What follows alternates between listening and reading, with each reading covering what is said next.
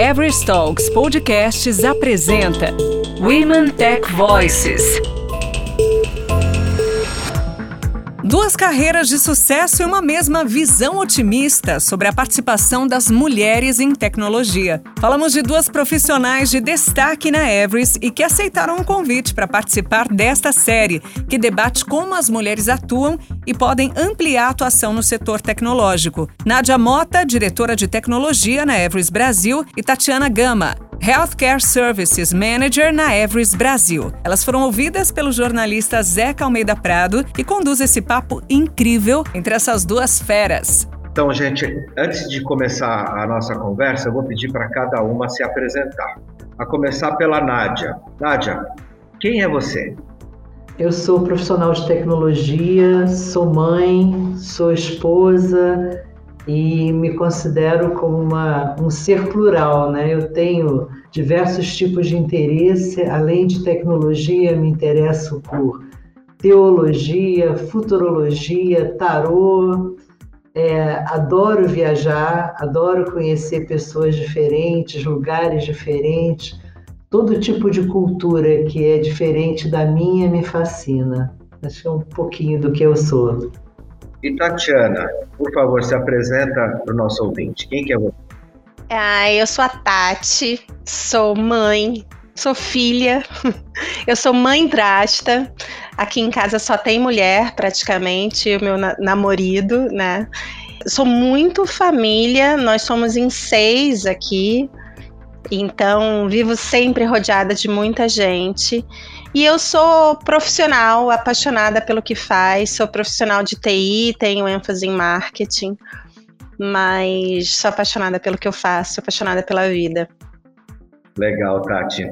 E agora eu queria perguntar para a Nádia, como que surgiu, Nádia, o seu interesse por tecnologia? Da onde veio isso? Ah, eu acho que, bem, eu cresci vendo Jornada nas Estrelas e Perdidos no Espaço, né? Que a gente assistia na televisão na época que eu era criança, então tinha toda essa aura do que, que era tecnologia, um negócio diferente. E eu queria, quando eu estava no segundo grau, fazer uma profissão diferente, né?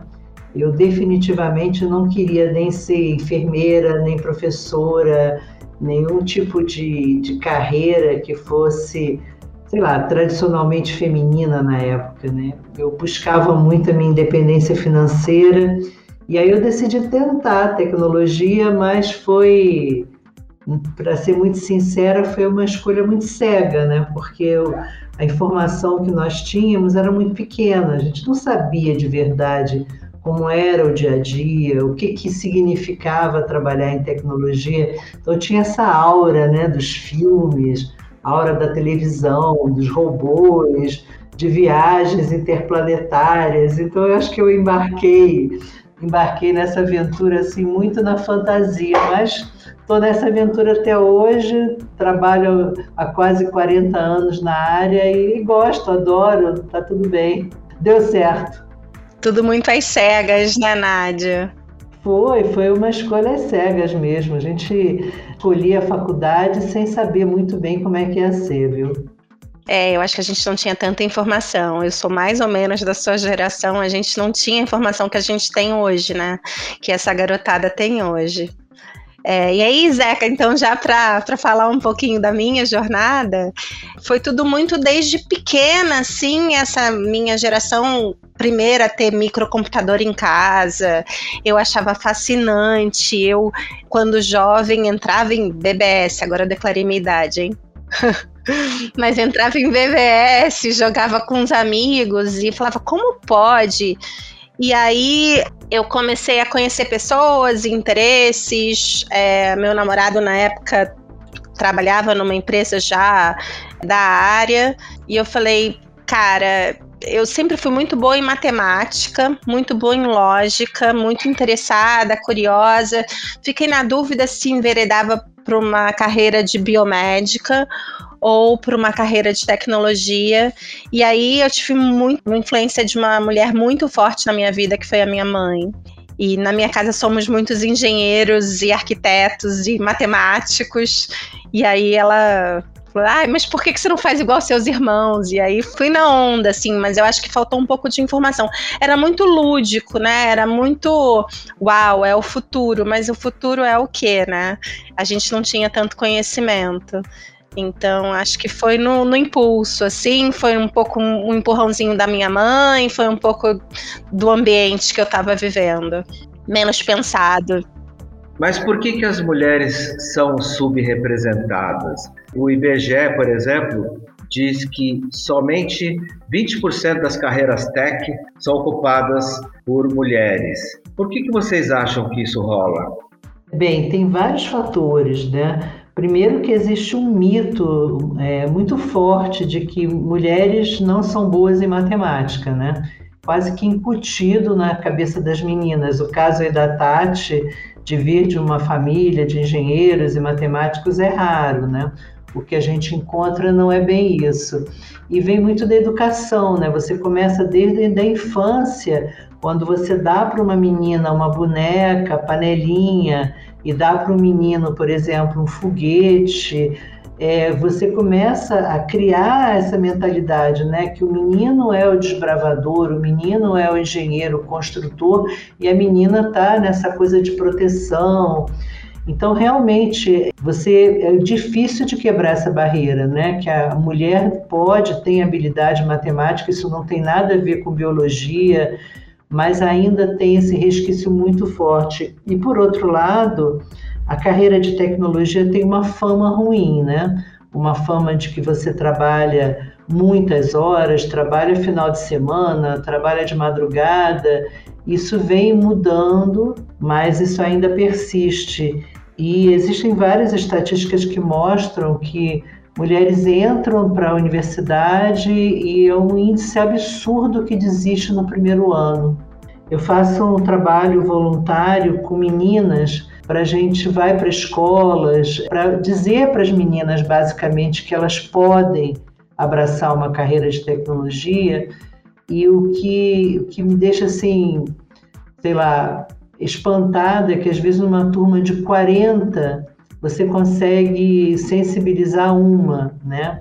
Parece assim uma coisa tão distante das meninas que elas realmente podem ter essa carreira como, como futuro. Nem passa pela cabeça delas, entendeu?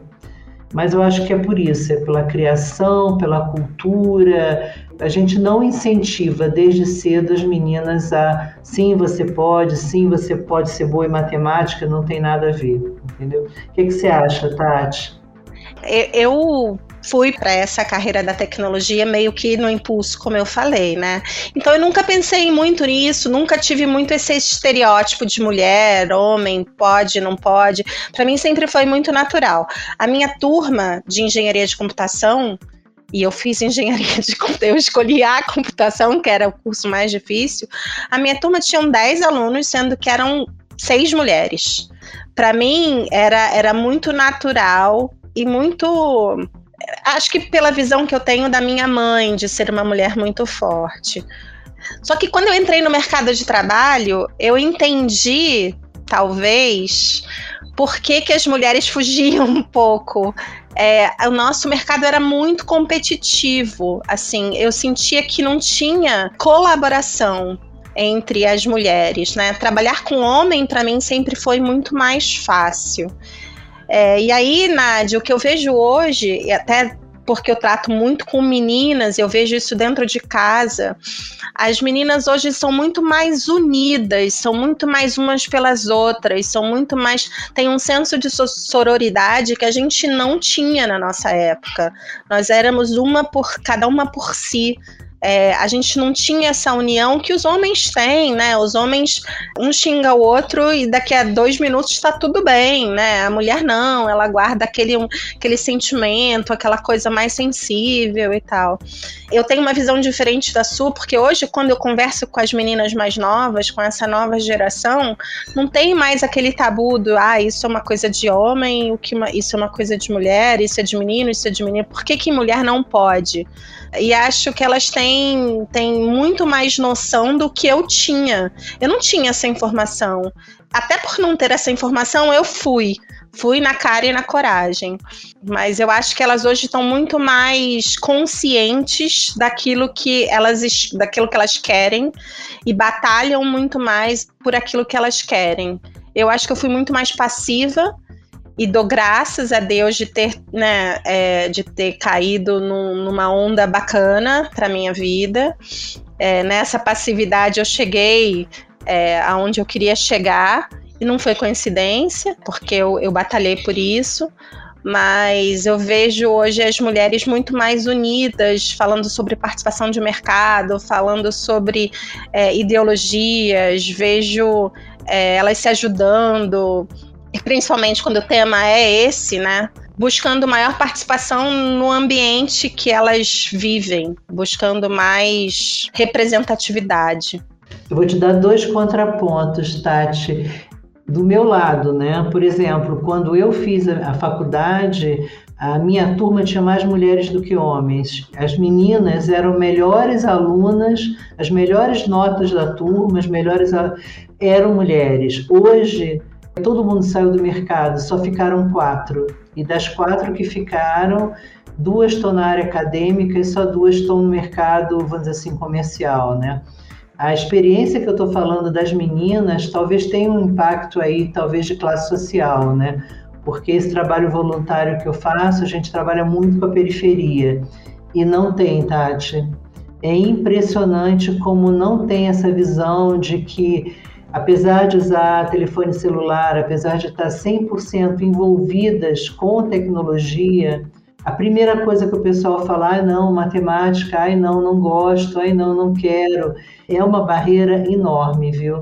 Nem considera como possibilidade de entrada de carreira aí, que a gente leva é justamente isso. Eu acho bacana a tecnologia, porque é uma das poucas carreiras que você consegue fazer test drive que, que eu chamo de test drive, né? Você faz um curso de programação, por exemplo, de seis meses, você consegue testar se você gosta daquilo. Se você realmente gostar, você pode fazer outro curso, vai se aprofundar. Você não precisa fazer uma faculdade, entendeu? Cinco anos, para depois de cinco anos descobrir, poxa, isso não tem nada a ver comigo, entendeu? Então é uma carreira legal porque ela é muito ampla.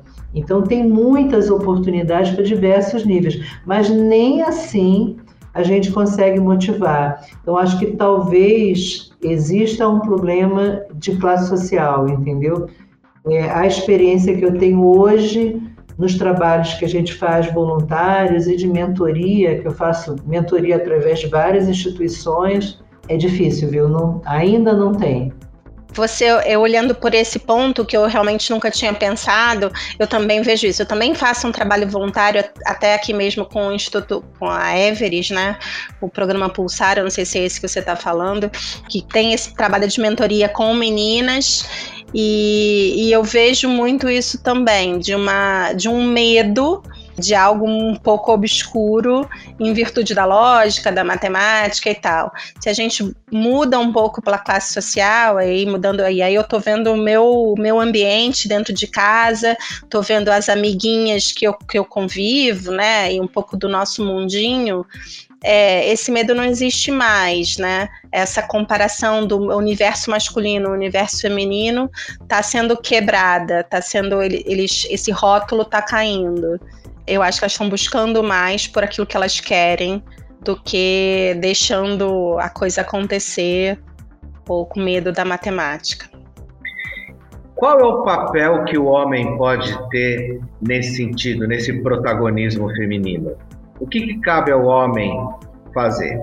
O que cabe ao homem é uma pergunta de complicada, né? O que, que cabe à sociedade, né? Que a gente precisa realmente, cada vez mais, é ter uma sociedade, entender a nossa diversidade social, né? Então a gente falou, por exemplo, não, não tem lado bom, lado mal, não tem lado ruim. O que existe são pessoas diferentes. Então a gente tem que aprender a lidar com pessoas diferentes e cada um tem uma coisa para dar, entendeu? Então não é homem é melhor do que mulher, mulher é melhor que homem, não eu acho que é todos nós aprendendo juntos a fazer uma sociedade melhor, mais equilibrada, entendeu? Então, o que o homem pode é, ajudar é o que que você ganha trabalhando comigo? Ah, eu sou mais sensível? Então por que, que você precisa de alguém mais sensível? Ah, você tem mais iniciativa? O que que eu ganho trabalhando com alguém que tenha mais iniciativa? Todo mundo ganha com a diversidade. Pelo menos essa é a minha visão, entendeu? Quando você bota numa equipe de trabalho todo mundo igualzinho, a criatividade vai lá embaixo. Não sai nada. Quando você começa a trazer pessoas de histórico diferentes, de idade diferente, de etnias diferentes, as ideias surgem, nascem, brotam, entendeu? Uma coisa linda, maravilhosa. E é isso que a gente precisa. É muita diversidade, muita gente diferente trabalhando junto com respeito. Só isso. Se tiver isso, temos tudo que precisa. Eu concordo em gênero, número e grau com o que você falou. Cabe ao homem, assim como cabe à mulher, ter respeito pelo indivíduo, pelo outro.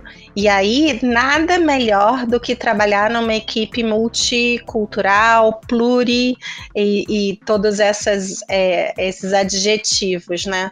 Quanto mais gente pensando diferente, melhor o resultado. Seria do azul se todos gostassem do amarelo e se todos pensassem da mesma forma todo mundo ganha. O negócio ganha, é, a equipe ganha, o cliente ganha, todo mundo ganha quando a gente tem uma equipe multidisciplinar. Então, não é um papel do homem e da mulher, é um papel do ser humano, respeitar o outro, ponto. Exatamente, é isso mesmo. Eu queria que vocês falassem um pouquinho também a respeito desse momento né, em que a mulher está vivendo uma situação realmente difícil. Tem que conciliar casa, marido, filho, trabalho, tudo dentro do mesmo espaço. Como é que é isso? Bem, para mim hoje é mais fácil, né? Porque os meus filhos já são adultos, então não é mais um problema, né? Há 20 anos atrás era, foi muito difícil conciliar quando os meus filhos eram menores. Eu trabalhei muito tempo é, atendendo a clientes na América Latina, então viajava o tempo todo, não conseguia, sei lá, assistir reunião de pais, era muito mais complicado. Hoje está mais tranquilo. O que eu vejo, e aí novamente a gente tem que fazer um recorte de classe social, o homem, né, ele está ficando muito mais consciente de que é preciso dividir, né? Então está caindo aquela terminologia antiga de eu ajudo e para eu divido. Eu brinco sempre que você tem 500 copos para lavar, se você lava um, você está ajudando. Dividir é lavar 250, né? Então, acho que esse, esse conceito começa agora a ficar mais forte na nossa sociedade, que se você tem uma família e tem filhos, os filhos são do casal, né? Não importa se é padrasto, madrasta, a organização social que você tenha na sua casa. Todo mundo tem que ajudar, todo mundo tem que colaborar. Mas, novamente, eu faço um recorte social, porque, infelizmente, isso aí não é verdade para todos os nossos estratos. A gente vê que, que infelizmente, para a população né, não tão bem é, esclarecida, a mulher ainda sofre muito com duas ou três jornadas de trabalho. A realidade é muito diferente, né? Então, principalmente agora nesse momento de pandemia, tem sido muito duro para a mulher, porque ela continua trabalhando e continua tendo que cuidar dos filhos e muitas vezes manter a casa. Diga, Tati. Não, é mais uma vez palavras sábias suas, né? Somos privilegiadas, fato. Vivemos hoje numa sociedade que a gente consegue dividir tudo com os nossos companheiros, maridos e etc., né? namorados e namoradas, etc. Temos coparticipação e responsabilidades mútuas. Infelizmente, não é assim para a maioria da população. Hoje, é, me sinto privilegiada de morar onde eu moro, de ter alguém para me ajudar em casa, Tô aqui gravando com vocês e tô sentindo um cheirinho de comida. Sei que tem alguém preocupado em manter é, a ordem da casa. Né? Graças a Deus, eu estou numa posição privilegiada. Infelizmente, muitas pessoas e a grande maioria da população não tem esse mesmo privilégio. Então, essas essas mulheres têm realmente que fazer uma jornada tripla, porque muitas vezes cuidam dos seus filhos sozinhas. Não tem a, a figura paterna ou a figura de uma companheira que seja dentro de casa para ajudar. Me preocupa com ela, obviamente, me preocupa com esse ambiente familiar, de como essas crianças vão, vão crescer nessa sociedade, né? Eu acho que é isso, Nádia. Somos privilegiadas mesmo, fato. Pra gente não é difícil. O machismo, né? Esse conceito do, do machismo, da mulher é responsável pelos filhos, a mulher é responsável pela casa, mesmo que ela tenha outra atividade, mesmo que ela tenha que trabalhar fora de casa, ainda é muito enraizado na nossa sociedade. Às vezes a gente tem uma visão míope, né? Porque nós vivemos em grandes centros, a Tati está morando no, mora no Rio, eu sou carioca, mas moro em São Paulo, então a gente acaba imaginando que São Paulo é Brasil, né? O Rio é Brasil, e não é assim. Então, fora dos grandes centros, o machismo ainda impera. Então, o que a gente está dizendo aqui, ah, meu companheiro divide a vida comigo, infelizmente não é a realidade da, da, grande maioria das mulheres brasileiras, viu? Que fazem dupla, tripla jornada para viver. É isso aí. Graças a Deus temos essa posição, né? E eu queria ouvir de vocês uma mensagem final para as mulheres ligadas, para as mulheres antenadas em tecnologia. Infelizmente, a conversa está muito boa, mas a gente vai ter que encerrar por aqui. Então, começando pela Nádia, a sua mensagem, Nádia. A minha mensagem é como eu falei antes: a é, tecnologia é a carreira do futuro. A gente tem visto é, que existe uma transformação de mercado de trabalho fantástica acontecendo, né? Nós sabemos que muitas profissões vão acabar, é, vão se transformar. Certamente o que não acaba e não, não desaparece é a tecnologia. É uma carreira que tem uma barreira de entrada pequena, porque é possível você fazer cursos de pequena duração, de curta duração, para começar e, e, já ter um, um rendimento. Então, ela é extremamente atrativa para quem quer entrar no mercado de trabalho. Então, o que eu diria é o seguinte: tenta, olha, dá uma olhada, tem futuro, tem trabalho, entendeu? Tem oportunidade, não se deixe intimidar. É, tem muitas e muitas empresas hoje, a Everest é uma delas, que promove é, treinamentos, treinamentos gratuitos, que promove oportunidades de primeiro emprego. Então, gente, tenta, vai lá, sabe, experimenta, que pode ser que seja a sua e pode ser o seu futuro aí. E Tatiana, qual que é a sua mensagem final? Eu queria deixar aqui para as meninas e para as mulheres busquem os seus sonhos, os seus objetivos, né? E se esse objetivo for a tecnologia, se pense que pode sim ser para você. E por que não? Né? É, a gente está realmente, como a Nádia falou, numa carência muito grande de profissionais, a gente precisa de mão de obra qualificada. Na tecnologia não é só programação. Veja, meninas, eu não gosto de programar, eu estou aqui, eu gosto de fazer gestão de projetos. A gente tem um mundo de coisas aqui que possa ser feita. Assim como a medicina tem milhões de especialidades, a gente também tem, e cada um pode encontrar o seu cantinho do coração. Né? Então, acho que é um mundo muito versátil muda tudo a toda hora. Eu digo sempre que não existe ninguém que sabe tudo, porque é mentira. Se alguém disser que sabe tudo, tá mentindo. Porque essa evolução está acontecendo de forma muito rápida.